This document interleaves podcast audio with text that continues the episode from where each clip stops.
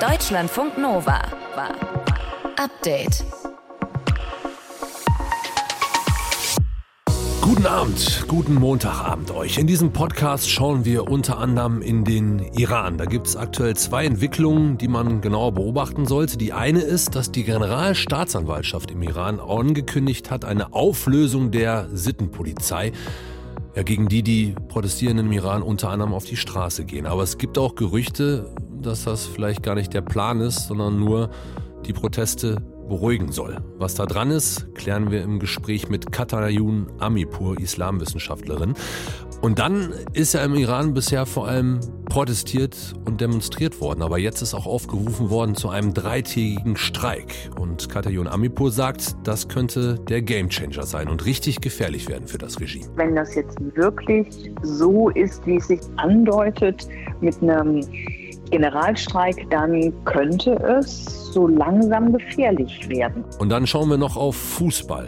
Und zwar nicht in Katar, sondern in Deutschland. Da hat es am Wochenende einen neuen Rekord gegeben in der Fußball-Bundesliga der Frauen.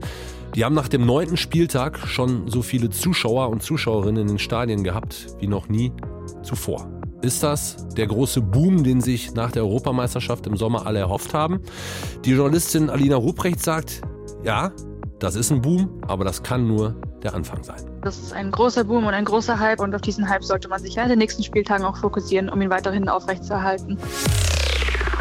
Deutschlandfunk Nova. Wir blicken zurück. Angefangen hat das alles Mitte September. Da hat die iranische Sittenpolizei in Teheran Mehsa Amini verhaftet, weil unter ihrem Kopftuch angeblich ein paar Haarsträhnen hervorgetreten sind und hat die Sittenpolizei am Munizoner Polizeistation gebracht. Drei Tage später ist sie gestorben und ihr Tod hat geführt zu landesweiten Protesten gegen die Regierung und gegen das politische System im Iran. Und diese Proteste, die dauern bis heute an. Am Wochenende hat jetzt der iranische Generalstaatsanwalt verkündet, dass die Sittenpolizei aufgelöst worden sei was dahinter steckt. Ob das korrekt ist, darüber habe ich kurz vor der Sendung mit Katayon Amipur gesprochen, Islamwissenschaftlerin an der Uni Köln. Als erstes wollte ich von ihr wissen, was dran ist an diesem Gerücht, dass die Sittenpolizei aufgelöst worden ist. Naja, das Merkwürdige ist ja, wir haben das noch nicht im O-Ton gehört. Und bisher wird das nur kolportiert und zitiert in der Zeitung Scharch. Und darauf beziehen sich jetzt alle im Moment. Also insofern wissen wir noch nicht mal, ob er es gesagt hat. Und wenn er es tatsächlich gesagt hat. Dann hat er aber auch noch den Nachsatz hinterhergeschoben, also wird aufgelöst, ja. Aber die Justizbehörde wird sich weiterhin mit dieser gesellschaftlichen Aufgabe auseinandersetzen. Und da würde ich dann ja sagen, also wenn die Justizbehörde diese gesellschaftliche Aufgabe nach wie vor hat, dann klingt das eher danach, dass man das einfach einer anderen Institution übergeben mhm. hat, das Kopftuchgebot zu überwachen. Insofern, so arg viel würde ich mir da nicht von erhoffen. Also das heißt, für Sie ist das wirklich eine reine Beruhigungsmaßnahme, um diese Proteste, Demonstrationen, Streiks jetzt in den kommenden Tagen möglichst ruhig zu halten? So würde ich es sehen, ja. Es sind ja für ab heute Streiks angesagt, äh, also heute und dann morgen und übermorgen. Und die Bilder, die ich auf Twitter verfolge, zeigen, dass tatsächlich, ich meine, Twitter ist immer nur so, so ein Medium und wir können es nicht genau einschätzen und wir wissen auch nicht, was da so alles kommt an Bildern. Aber ich finde es relativ beeindruckend, was ich da sehe an Bildern. Also es scheinen schon sehr, sehr viele Menschen diesem Aufruf zu folgen, dass man doch jetzt mal der Wirtschaft auch nochmal einen Tritt ans Schienbein verpassen sollte, indem man nicht einkaufen geht, indem man die Geschäfte schließt. Da scheinen sich doch sehr viele dran zu hängen an diesem Protest. Und, und wer steckt hinter diesem Aufruf? Also ich habe eben noch mal überlegt, in Deutschland würde zu so einem Streik gerne Gewerkschaft aufrufen. Äh, wie ist das jetzt im Iran gelaufen? Das ist, glaube ich, versprenkelt. Das wissen wir auch nicht so ganz genau. Also es gibt ja nicht in dem Sinne eine revolutionäre Bewegung, wo man jetzt einen Kern ausmachen könnte. Das ging von verschiedensten aus. Es gibt relativ beeindruckende Plakate und es ist so, dass sich solche Nachrichten dann über Twitter, Instagram und vor allem Telegram in Iran sehr, sehr schnell verbreiten. Wahrscheinlich war es ein Konglomerat aus all diesen einzelnen Personen, die dazu aufrufen und die das weiter verbreitet haben. Und sollte es jetzt in den kommenden Tagen nicht nur zu Demonstrationen und Protesten kommen wie bisher, sondern auch eben zu Streiks, die die Wirtschaft im Iran schädigen könnten, was würde das bedeuten, beziehungsweise was würden sich die Demonstrierenden davon erhoffen? Naja, sie erhoffen sich deutlich mehr als das, was die angebliche Aussage des Generalstaatsanwalts impliziert, nämlich dass nur eine Sittenpolizei aufgelöst wird oder dass nur ein Kopftuch fällt. Denn es geht ja schon seit Anbeginn der Proteste eigentlich nicht mehr nur um ein Kopftuch, sondern um das, wofür das Kopftuch symbolhaft steht. Das Kopftuch steht dafür, dass man den Menschen in Iran das Recht auf Selbstbestimmung verweigert, sei es in der Kleidung, sei es in der Musik, die man hören möchte, sei es in der Sprache, die man als ethnische Minderheit nicht in der Schule lernen darf, sei es das Recht auf sexuelle Orientierung. Also dafür steht das Kopftuch und der ganze Protest seit über zweieinhalb Monaten steht auch dafür und besagt, dass man diese Islamische Republik nicht mehr will. Man will einfach keine Islamische Republik mehr. Dafür steht, glaube ich, der Protest auf den Straßen. Wir können von hier aus sehr schlecht einschätzen, wie stark er wirklich ist. Aber wenn das jetzt wirklich so ist, wie es sich andeutet, mit einem Generalstreik, dann könnte es so langsam gefährlich werden. Und das scheinen auch die Autoritäten in Iran so zu sehen. Am Wochenende ist ein Video geleakt worden, wo sich ranghohe Entscheidungsträger darüber unterhalten, wie die Situation im Lande ist. Und es ist zu merken, wie nervös die sind und wie die wirklich sagen, da passiert was und wie gehen wir damit jetzt um. Also man, man hört nicht, wie sie jetzt damit umzugehen denken. Das ist aber auch mhm. relativ klar, weil sowas wird ja dann immer mit maximaler Härte niedergeschlagen. Aber es ist vor allem interessant, wie nervös sie tatsächlich sind. Und wenn Sie jetzt feststellen, dass in dem Video zu sehen ist, dass die Herrschenden nervös sind und auf der anderen Seite die Bilder aus den sozialen Netzwerken nahelegen, dass da was passieren wird in den kommenden Tagen und dass diesem Aufruf zu Protest und zu Streik viele Leute folgen werden, dann heißt das doch eigentlich, dass es wieder sehr viele Tote geben wird, oder? Ja, die wird es geben. Ja, das Regime wird mit äh, aller Härte zurückschlagen, wie es das ja auch schon seit Wochen tut. Vor allem in den Gebieten in Kurdistan und in Sistan-Baluchistan. Und in Sistan-Baluchistan geht es am brutalsten zu. Da kriegen wir nur die wenigsten Bilder her, weil das eine sehr arme Gegend ist. Also die haben das Handy gar nicht, mit dem sie Bilder schicken könnten. Aber das ist die Art und Weise, wie das Regime auf die Proteste reagiert.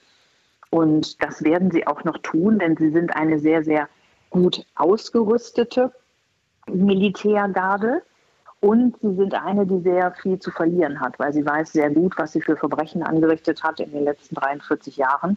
Und deswegen wird sie leider noch sehr lange mit dem Rücken an der Wand kämpfen. Also das ist schon eine sehr, sehr bedrohliche, sehr gefährliche Situation, auf die wir da gucken in den nächsten drei Tagen. Und solange der Druck aus dem Ausland auf die Regierenden, auf die Herrschenden nicht größer wird, wird sich das vermutlich dann auch erstmal nicht ändern. Das wird sich auf keinen Fall ändern und es ist ja auch relativ wenig Druck zu machen. Iran hat nicht besonders viele Kontakte mehr in den Westen. Die iranischen Kontakte sind China und Russland und die werden im Zweifel keinen Druck machen, im Gegenteil. Also insofern wird da auch nicht viel kommen können, denn es ist ja eher so, dass der Westen an den Verhandlungen mit Iran interessiert ist über das Atomabkommen und umgekehrt ist das nicht so. Also sehr viele Hebel hat der Westen da in der Tat nicht. Außer noch mehr Leute auf die Liste zu setzen, damit sie sanktioniert werden, also sprich die Revolutionsgarden. Man kann die Sanktionen kaum mehr ausweiten, aber man kann das, was man hat, noch mehr bestücken mit Personen, indem man sie auf die Liste setzt. Das kann man tun, aber auf der anderen Seite ist das auch nicht wirklich ernsthaft etwas, was das Regime zum Fallen bringen würde. Katayun Amipur, Islamwissenschaftlerin von der Universität Köln über die aktuelle Lage im Iran und was von den Protesten und angekündigten Streiks jetzt in den nächsten Tagen zu erwarten ist. Deutschlandfunk Nova. Update. Der zweite Advent liegt hinter uns, Weihnachten liegt vor uns und damit stellt sich in vielen Haushalten in Deutschland eine Frage, wem schenke ich dieses Jahr was? Wobei dieses Jahr noch eine andere Frage dazu kommt. Was kann ich mir eigentlich an Ausgaben für Geschenke leisten? Hintergrund natürlich die Inflation und die gestiegenen Preise insgesamt. Martin Schütz aus der Deutschland Nova Redaktion hat sich schlau gemacht. Wie sehr spielt das Thema Geld in diesem Jahr bei Geschenken eine Rolle? Eine ziemlich große. Also heute hat das äh, hat die Beratungsgesellschaft Ernst Young eine Umfrage vorgestellt. Demnach wollen viele Menschen in diesem Jahr auch an den Weihnachtsgeschenken sparen, wobei die Umfrage auch ziemlich deutlich macht, dass da vor allem Haushalte mit einem, dass das vor allen Dingen Haushalte mit einem niedrigen Einkommen sind. Und das bedeutet dann was genau? Also durchschnittlich will jede Person laut der Studie für Weihnachten etwas mehr als 250 Euro ausgeben und das ist ja auch ehrlicherweise nicht wenig. Aber die Haushalte mit einem Nettoeinkommen von unter 25.000 Euro Planen eben sehr starke Kürzungen. In dieser Gruppe werden die Ausgaben für Weihnachtsgeschenke wohl von 158 Euro im Vorjahr auf 120 Euro sinken und das ist ein Rückgang um 24 Prozent. Aber man muss es leider auch sagen, dass eben nicht nur an Geschenken gespart werden muss. Sondern dann am ganzen Fest, oder? Ja, genau. Und das betrifft eben auch ähm, zusätzlich die mittleren Einkommen. Also zwei Drittel der KonsumentInnen haben Angst, dass sie ihren Lebensstandard nicht halten können. Das hat Kai Hudetz festgestellt. Er ist Geschäftsführer des IFH, also des Instituts für Handelsforschung. Und die haben ebenfalls Zahlen für die Weihnachtsausgaben erhoben. Mich hat das fast schon schockiert, wenn 39 Prozent sagen, sie sparen am Adventskalender. Dann wissen wir ja auch, über welche Einsparpotenziale äh, wir inzwischen diskutieren, wie tief das jetzt sitzt. Ja, locker sitzt das Geld weiterhin am anderen Ende der Einkommensskala. Also alles über einem Haushaltseinkommen von 70.000 Euro netto gibt mindestens genauso viel aus wie in den Vorjahren und der Verkauf von Luxusprodukten, der läuft laut dem IFH sehr, sehr stabil. Und wo kaufen die Leute die Geschenke ein? Also einen guten Teil ehrlicherweise am Bankautomaten, eben weil viele Menschen Geld verschenken. Mhm. Oma weiß nicht im, unbedingt immer ganz genau, welches Game ich oder du jetzt unbedingt haben will und gibt's ein paar Scheine und damit hat sich's als äh, Weihnachtsgeschenk. Und äh, die Geschenke, die dann unterm Baum eingepackt liegen, die werden wo eingekauft? Äh, also so fernab des, Gutscheins und des Geldscheins oder des selbstgebastelten. Ähm, könnte es in diesem Jahr zum ersten Mal sein, dass mehr Geschenke im Netz bestellt werden, anstatt klassisch im stationären Handel geshoppt werden? Das ist auch eine Folge der Lockdowns und der Pandemie, sagt Wir sehen tatsächlich, dass ja in den letzten zwei Jahren Konsumenten viele, viele Erfahrungen äh, gesammelt haben mit dem Onlinehandel über alle Kategorien hinweg. Nach wie vor während der Pandemie sehr stabil. Also jeder versucht jetzt natürlich natürlich auch das Optimale aus seinem Budget herauszuholen. Ja, auch unsere Eltern haben mittlerweile den Umgang mit dem Netz gelernt und wissen, wie sie zumindest rudimentär online Preise vergleichen können und digital bestellte Geschenke dann auch wirklich, wirklich geliefert werden. So und gut fürs Netz, beziehungsweise viel im Netz bestellt, heißt dann schlecht für die Innenstädte oder nicht? Mm, nicht komplett düstere Aussichten für die. Also das hängt von, von sehr, sehr vielen Faktoren ab. Ein sehr wichtiger ist das Wetter. Wenn das gut ist, dann kommen viele Menschen in die Innenstädte, gehen eben auf den Weihnachtsmarkt. Das ist immer ein großer Anziehungspunkt und dann eben auch shoppen. Das sehen zum Beispiel in ähm, Nordrhein-Westfalen, sahen die ersten beiden Adventswochenenden laut dem Westdeutschen Rundfunk sehr, sehr gut aus, was die, die Innenstädte angeht. Und der Handel hat eben gute Chancen bei Luxusprodukten und bei allem, was so mit Haptik zu tun hat. Also Klamotten, Möbel, Schmuck oder beispielsweise auch bei Lebensmitteln. Ich habe es eben schon gesagt, meine Mutter hat ihre Weihnachtsgeschenke schon komplett. Das ist auch für viele eine wichtige Frage, ne? wann die Geschenke gekauft werden. Klar, und damit auch, wo es dann letztlich gekauft wird. Also ein Viertel der Menschen haben schon Ende November, Anfang Dezember alles zusammen, wie deine Mutter. Schöne Grüße und sind tendenziell dann auch eher im Netz unterwegs. Das weiß ich nicht, wie das bei deiner Mutter ist. Ähm, die Hälfte der Menschen ist genau jetzt noch auf der Jagd und macht das eben zweigeteilt. Mal beim stationären Handel, mal digital. Und der Rest ist teilweise bis zum 24. noch auf der Suche nach dem passenden Geschenk oder den Geschenken. Und je näher natürlich Weihnachten kommt, desto geringer ist die Bereitschaft im Netz zu bestellen. Es muss ja auch pünktlich da sein. Und dann geht's dann eher nochmal in die Innenstadt. Wer es auf den letzten Drücker macht, ist sozusagen in der Innenstadt verhaftet. Macht ja auch Sinn. Martin Schütz und die Pläne in Sachen Weihnachten, was Geschenke und Einkauf angeht. Danke dafür. Deutschlandfunk Nova. Update. Die Fußball-Bundesliga der Männer hat gerade Pause wegen dieser FIFA-Fußball-Weltmeisterschaft in Katar, aber dafür spielen die Frauen in der Bundesliga gerade. Und da gab es am Wochenende einen Rekord. Nach nur neun Spieltagen waren schon so viele Fans in den Stadien wie noch nie zuvor. Über 173.000 nämlich bei allen Spielen. Das ist immer noch relativ weit entfernt von dem, was so der Fußball der Männer in die Stadien zieht, aber es tut sich was. Woran das liegt und wie nachhaltig das ist, darüber habe ich mit Alina Ruprecht gesprochen. Sie ist Journalistin und Podcasterin beim Podcast Frauen reden über Fußball. Und ich wollte von ihr wissen, ob sie tatsächlich glaubt, dass das ein stetiger Boom ist, den wir da gerade erleben in der Fußball-Bundesliga der Frauen. Ja, auf jeden Fall. Das ist ein großer Boom und ein großer Hype, den sich die Spielerinnen auf jeden Fall verdient haben, den sie auf ihre eigenen Leistungen zurückführen können, auf ihre eigenen Leistungen, vor allen Dingen bei der Europameisterschaft dieses Jahr in England. Ich würde definitiv sagen, dass der Hype, den wir jetzt im Frauenfußball leben, eine direkte Reaktion auf die ja, auf die historische EM in England war und auf diesen Hype sollte man sich in den nächsten, während den nächsten Spieltagen auch fokussieren, um ihn weiterhin aufrechtzuerhalten.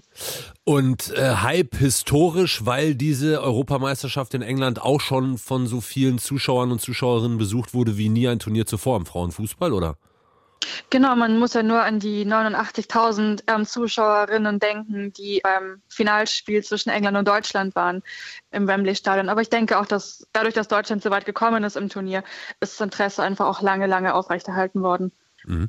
Und ich habe gerade schon so ein bisschen mitbekommen, es gibt ja die einen Leute, die sagen, ja, das liegt auch an der WM in Katar, die ist nicht besonders gut gelitten bei den Leuten, die denken, sie könnten dem Männerfußball eins auswischen, wenn sie jetzt zum Frauenfußball gehen, aber so ist es natürlich nicht, sondern Betonung nochmal auf dem, was Sie am Anfang auch gesagt haben, die haben sich das verdient und es ist eher ja, ein Effekt sozusagen aus der Europameisterschaft aus dem Sommer als jetzt ein anderer. Ja, ganz genau. Diese ganzen Zuschauerrekorde, die jetzt aufgestellt wurden, seien es, seien es jetzt die 23.200 beim Eröffnungsspiel zwischen Eintracht Frankfurt und FC Bayern im Waldstadion am, am, zu Beginn der Saison, das war ja alles vor der WM in Katar. Und zum Beispiel hatten wir ja auch ähm, 21.287 ZuschauerInnen bei Wolfsburg gegen Bayern, auch vor der WM. Die WM ist jetzt eher ein, eine Kollegin von mir das als praktischer Zufall bezeichnet, weil jetzt natürlich die großen Stadien frei werden und das können natürlich einige Vereine für sich nutzen, zum Beispiel ähm, Werder Bremen gegen Freiburg. Die Frauen haben dort zum ersten Mal im Weserstadion gespielt und über 20.000 ZuschauerInnen sind gekommen. Aber man muss das Ganze getrennt voneinander betrachten und wie ich schon gesagt habe, dieser Hype ist wirklich auf die EM zurückzuführen. Und was glauben Sie, wie nachhaltig ist dieser Hype? Jetzt die nächsten Monate, das ist ja schon so ein bisschen die Crunch-Time jetzt. Dezember, Januar, Februar, das sind die beschissenen Monate im Stadion. Ja, ähm, die Frauenfußball-Bundesliga wird jetzt auch bald in die Winterpause gehen. Im Januar ist spielfrei, dann geht es im Februar weiter. Aber wenn wir aufs nächste Jahr blicken, da, stehen ganz viele spannende Spiele an. Und ich bin mir sicher, dass die Teams auch wieder in die großen Stadien zurückkehren werden, die wir aus der Männerbundesliga kennen. Zwei deutsche Teams sind weiterhin in der Champions League vertreten, VfL Wolfsburg und FC Bayern. Und ich glaube, was kommt auch auf die Clubs an oder einfach auch auf den Fußballverband, wie sie jetzt diese Winterpause nutzen. Da braucht man natürlich Marketing, um das Interesse aufrechtzuerhalten, sei es jetzt irgendwie nochmal über die Spiele gesondert zu berichten, ähm, Rückschauen zu machen und alles. Da kann man wirklich viel machen, um das Interesse über die Winterpause nachhaltig ähm, ins nächste Jahr zu tragen. Und so ganz grundsätzlich, Sie hatten ja eben schon mal die Stadiongröße angesprochen. Die Clubs sind die darauf eingestellt, darauf vorbereitet, dass es auf einmal so viel mehr Interesse gibt an der Fußball-Bundesliga der Frauen oder ist das für viele tatsächlich auch eine ganz neue Situation, mit der die erstmal klarkommen müssen? Ich denke, das wird eine Mischung aus beiden sein. Also das Interesse nach der EM, das wir jetzt erleben, das hat sich sicherlich nicht in diesem Ausmaß abgezeichnet, aber ich glaube, das Ganze dürfte eher eine freudige Überraschung sein weil viele Spielerinnen natürlich davon träumen, in solchen großen, bekannten Stadien zu spielen. Und ja, das kann ja davon, können die Clubs und die Spielerinnen ja auch nur profitieren, weil wenn zum Beispiel Fans zu den Spielen in den großen Bundesliga-Stadien kommen und dann merken, oh, die sind ja richtig gut, dann können sie nachschauen, oh, wann spielen die denn das nächste Mal? Die, das, wann, steht, wann spielt die Frauenmannschaft das nächste Mal? Und dann könnte man einfach auch mehr Fans in den kleineren Stadien haben, wo die Frauenteams regulär spielen. So ganz grundsätzlich, ein paar Fanvereine sagen ja auch, wir wollen wieder mehr zum ehrlichen Fußball. Deshalb gehen sie eben zur Bundesliga der Frauen oder zu Regionalligaspielen dann der Männer. Hauptsache nicht erste Liga, Hauptsache nicht FIFA. Was sagen Sie zu dieser Unterscheidung? Also ehrlicher versus unehrlicher Fußball, ist da was dran? Also man sagt ja, dass jetzt im Frauenfußball, dass es da ein bisschen ruhiger zugeht, aber die grätschen genauso, die, die haben genauso harte Tackles wie im Männerfußball. Und ich finde nicht, dass der Frauenfußball jetzt für irgendwas herhalten muss, weil im Männerfußball so viele Fehler passieren. Man muss es auf jeden Fall getrennt voneinander betrachten, weil der Frauenfußball nicht für die Versäumnisse des Männerfußballs herhalten sollte.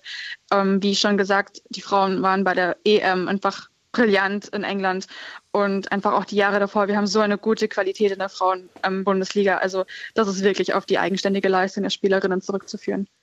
Stadionrekord in der Fußball-Bundesliga der Frauen an diesem Wochenende. Einschätzungen dazu von Alina Ruprecht, Journalistin und Podcasterin, die uns mal erzählt hat, für wie nachhaltig sie diesen Boom hält und was getan muss, werden muss dafür, dass dieser Boom ja eben ein nachhaltiger wird.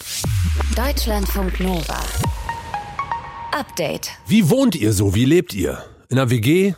Bei den Eltern? Mit einer Familie? Oder allein? Alleinwohnen hat ja schon eine Menge Vorteile. Niemand blockiert das Badezimmer, keiner lässt dreckiges Geschirr in der Spüle stehen, außer man selbst.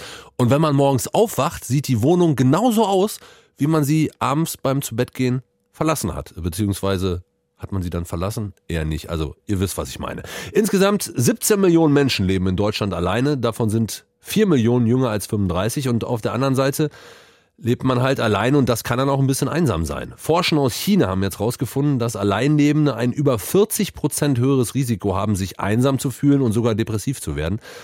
Auf der anderen Seite nur weil man alleine lebt, muss man ja nicht gleich einsam sein, oder? Unser deutscher Funk Nova Reporter Jan Dahlmann hat sich mit der Frage beschäftigt, wann alleine sein zu Einsamkeit führt und was wir dagegen tun können. Wer kennt das nicht noch von früher? Dieses Gefühl als Kind oder Jugendlicher, wenn die Eltern nicht da waren. Endlich sturmfrei. Machen, was wir wollen. Heimlich Süßigkeiten essen, Chips essen, den ganzen Abend zocken. Gut, dann ziehen wir irgendwann aus und dann ist das alleine Leben und das alleine Sein auf einmal völlig normal. Und auch heute hat das noch Vor-, aber auch Nachteile. Was sind so die Vorteile, warum du lieber alleine wohnst und jetzt nicht in der WG zum Beispiel? Dass alles so ordentlich ist und bleibt, wie ich es gerne habe. Man kann so ein bisschen machen, was man will. Gibt es auch Vorteile, nicht alleine zu wohnen? Ich hatte eine sehr, sehr kleine Wohnung und deswegen, äh, das ist jetzt schon praktischer, wenn man sich dann zu zweit die Sachen teilen kann. Ich habe jetzt in zwei längeren Beziehungen gelebt und in der Zeit dazwischen habe ich doch gemerkt, dass es sehr viel schöner ist mit einem Partner oder generell mit jemandem zusammen zu wohnen. Also klar, es gibt immer noch Vorteile, ist aber auch nicht was für jeden und kann eventuell sogar einsam machen. Es gibt da Zusammenhänge. Das ist schon klar, dass diejenigen, die alleine wohnen, ein größeres Risiko haben, sich auch einsam zu fühlen. Aber es ist nicht das Gleiche und das ist eben ganz wichtig zu verstehen. Denn alleine sein ist nicht gleich einsam sein, sagt Sonja Lipke. Ich bin Professorin für Gesundheitspsychologie und Verhaltensmedizin an der Constructor University Bremen und ich beschäftige mich mit der Einsamkeit in verschiedenen Studien und Projekten. Sonja Lipke sagt, alleine sein muss nicht gleich schlecht sein, aber es kann dazu führen, dass wir uns einsam fühlen, gerade bei jungen Menschen bis 30. Wir fangen Studium an oder eine Ausbildung, ziehen von zu Hause aus in unsere erste eigene Wohnung, vielleicht sogar in eine neue Stadt. Das macht es oft schwierig, weiter Kontakt zu halten. Und neue Leute muss man auch erstmal kennenlernen. Also wir sehen ganz klar, dass junge Menschen typischerweise viel mehr Menschen um sich herum brauchen. Und mit zunehmendem Alter nimmt das hm, so ein bisschen ab. Also das heißt, man braucht gar nicht mehr so viele Menschen um sich herum, sondern es kommt viel mehr auf die Qualität an. Eine Studie des Instituts der deutschen Wirtschaft aus dem Jahr 2019 zeigt, dass sich Menschen zwischen 20 und 29 zunehmend einsam fühlen. Aber woran erkenne ich das eigentlich, dass ich mich einsam fühle? Ist gar nicht so einfach, weil Einsamkeit sich ganz unterschiedlich anfühlen kann. Also ein Faktor ist eben, wenn man das Gefühl hat, dass man nicht wirklich von anderen verstanden wird oder dass Beziehungen nicht so erfüllend sind. Was dann hilft, sind vor allem andere Menschen. Dabei ist es aber dann wichtig, dass man realistisch an neue Bekanntschaften rangeht und dass man jetzt nicht nach ein paar Treffen die neue große Freundschaft erwartet oder direkt die perfekte Beziehung. Aber neue Leute kennenlernen ist ja gar nicht immer so einfach. Klar, während der Schule oder im Studium geht das meistens noch mehr oder weniger automatisch. Aber danach, vielleicht bei der Arbeit, aber man will ja auch nicht immer nur Arbeitskollegen um sich herum haben. Sonja Lipp gesagt, dann muss man wirklich aktiv raus und auf Menschen zugehen einfach mal wieder etwas machen, was Spaß macht, was man theoretisch auch gut alleine machen kann, aber wo man eben auch andere Menschen trifft. Und das kann zum Beispiel im Park spazieren gehen sein, aber dann eben auch ne, mal andere Menschen angucken, zurücklächeln, wenn die einen anschauen oder grüßen. Also ne, dann einfach wirklich auch eine Offenheit dann zu haben. Ja gut, klar, das klingt jetzt natürlich einfach, aber nicht jeder Mensch geht jetzt direkt so offen auf neue Leute zu. Gegen Einsamkeit helfen aber nicht nur neue Freundinnen oder direkt neue Beziehungen, will ja auch gar nicht jeder. Es hilft auch einfach regelmäßig mit Menschen im Kontakt zu sein. Zum Beispiel, wenn man sich sozial engagiert oder mit anderen Menschen im Verein Sport macht. Und mit Sport geht es einem ja meistens sowieso direkt besser. Aber wer das Gefühl von Einsamkeit zu lange ignoriert, der kann irgendwann ernsthafte Probleme bekommen. Denn Einsamkeit kann ein erstes Anzeichen für eine Depression werden. Und mit einer Depression wird es erst recht schwierig, wieder auf neue Menschen zuzugehen. Ja, und wenn es wirklich so weit ist, Stichwort Depression, dann sollte man sich professionelle Hilfe suchen oder zum Beispiel die Telefonseelsorge anrufen. Aber wichtig ist auch, wer alleine wohnt, wird nicht automatisch einsam. Das sollte auch deutlich geworden sein. Wer gerne alleine wohnt und damit glücklich ist, der oder die fährt wahrscheinlich viel besser damit als in einer Zweck-WG oder in einer Wohnung mit dem Partner, wenn man sich gar nicht so richtig wohl dabei fühlt. Deutschlandfunk Nova. Update. Kanye West ist nicht mehr das, was er mal war. Vor allem nicht mehr cool. Er hat sich in den letzten Monaten mehrfach unter anderem antisemitisch geäußert. Bei Twitter ist er deshalb zum zweiten Mal gesperrt worden. Offenbar gibt's Menschen, die sich irgendwann mal ein Kanye West Tattoo stechen lassen haben. Und mit diesen Menschen hat ein Londoner Tattoo-Studio jetzt Mitleid. Die bieten an, Tattoos von Kanye West kostenlos zu entfernen. Wir haben uns gefragt, wie geht das überhaupt? Ein Tattoo spurlos verschwinden lassen, wegzuwischen. Ich habe gesprochen mit Ricardo Walle, der ist Leiter der Europäischen Schule für Tattoos und Piercings, Berlins erster und einziger Tattoo-Schule und wollte von ihm wissen, wie genau läuft das ab, wie wird das gemacht? Ich habe mal gehört, da kommt irgendwie ein Laser zum Einsatz. Genau, denn, denn äh, den Laser wird bestrahlt, ne, direkt auf das Tattoo. Dann ist es wichtig auch zu wissen, dass äh, es gibt verschiedene Strahlungen für verschiedene Farben. Mhm. Ne? Das ist zum Beispiel für Rot muss man eine Sitzung machen, für Blau muss man eine Sitzung machen, für Schwarz muss man eine Sitzung machen. Das geht wirklich so jede Farbe nach die anderen. Ne? Mhm. Und das wird dann in ganz kleine Punktchen, ne? das ist so, weiß ich nicht, so eins, ja, so zwei, drei Millimeter Kreis, ne? zwei, drei Millimeter Umfeld, wird dann das auf der Haut quasi so bombardiert. Ne? Das ist so das Gefühl ist wirklich, als hätte man jetzt eine Blase, ne, so eine Brennung Aha. auf der Haut. Und das dann bricht die Pigmenten in kleine Teilchen und dann kann der Körper diese kleinen Teilchen ab, abtransportieren. Und danach sieht die Haut wieder aus wie vorher oder nicht? Deswegen ist es wichtig, eine gute, eine gute äh, äh Laser-Expert zu haben, mhm. Denn Ziel, ja, denn Ziel ist wirklich, dass äh, das Tattoo komplett weg ist. Jetzt, ob das wirklich geschafft wird, ist die Frage, wie, wie dunkel ist das Tattoo, ne? so wie tief wird das Tattoo gestochen. Aber es sollte schon möglich sein. Und danach wird der Haut abheilen und dann genauso wie bei der Tätowierung, man sieht nichts, also keine Wunde oder keine Blasen, nichts mehr auf der Haut. Die Haut ist ganz normal nur, dass es geht da unten keine Tattoo mehr zu sehen. Ist das denn eigentlich schwieriger, ein richtig gutes Tattoo zu stechen oder ist es schwieriger, ein Tattoo richtig gut wieder wegzumachen? Es ist, man sagt schon, dass ähm, nicht nur, es ist sehr, sehr teuer, das Tattoo zu entfernen, sondern es ist auch schwieriger, ein Tattoo zu entfernen, als ein Tattoo zu stechen, würde ich sagen. Es ist teuer, schmerzhafter und es braucht schon jemanden, der weiß genau, was er macht und ich glaube, so eine von den Faktoren ist genau die Materialien. Ne? So die Maschine sind teure Maschine, verbraucht schon sehr viel Energie und man muss ganz präzise vor den, vor den Entfernung. Und wie groß sind die Schmerzen, wenn wir das jetzt mal vergleichen? Also angenommen, wir nehmen ein Tattoo an einer empfindlichen Stelle, so, keine Ahnung, seitlicher Brustbereich, kurz unter der Achselhöhle, da tut es ja, glaube ich, auch schon ziemlich weh. Äh, wie, ja. ist das, wie ist das im Vergleich zu dem Laser? Man sagt immer, dass Lesen tut drei, viermal mehr Boah. weh als Tätowierung. Also das ist wirklich, man muss vorstellen, dass äh, das muss ganz tief gehen, da wo die Pigment eigentlich sitzt, ne, ja. auf der Haut. Und manchmal, das dauert dann mehrere Sitzungen, ne, je nachdem, wie groß das Tattoo ist. Und nur zu vergleichen, eine Tätowierung kann man wirklich lange, ne, so stundenlange eine lange Sitzung heutzutage wird um sechs, acht Stunden Tätowierung und bei Laser muss man wirklich nach 30 Minuten aufhören. Weil der Schmerz sonst so groß wird, dass am Ende. Ja, es ist so, dass die, äh, die Belastung vor der Haut ist viel, viel größer. Ne? Es ist wirklich zu, vergleich, zu vergleichen, als wäre eine Brennung. Sagen wir so, als heißes Wasser auf der Haut kommt. Ne? Es sieht danach auch wie eine, eine Wundblase, also eine Brennungsblase.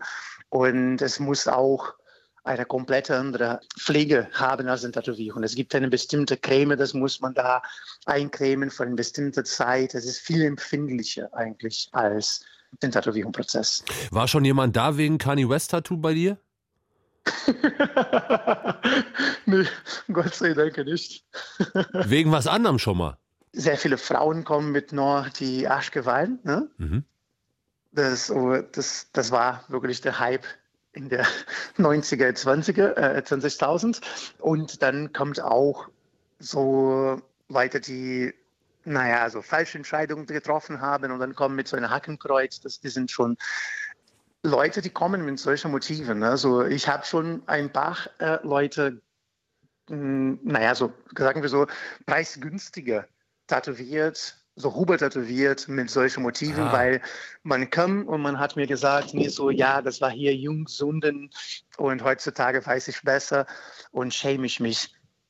über das Tattoo. Und dann gibt es bei euch einen Sonderpreis. Ja, wenn, wenn, wenn man schon so kommt und sagt, naja, ich weiß, das habe ich Mist gebaut, dann ja, wir versuchen da zu helfen. Wie kriegt man ein Tattoo wieder weg? Antworten auf unsere Fragen hatte Ricardo Walle, Leiter der Europäischen Schule für Tattoos und Piercings in Berlin. Deutschlandfunk Nova. Update. Immer Montag bis Freitag auf deutschlandfunknova.de und überall, wo es Podcasts gibt. Deutschlandfunk Nova.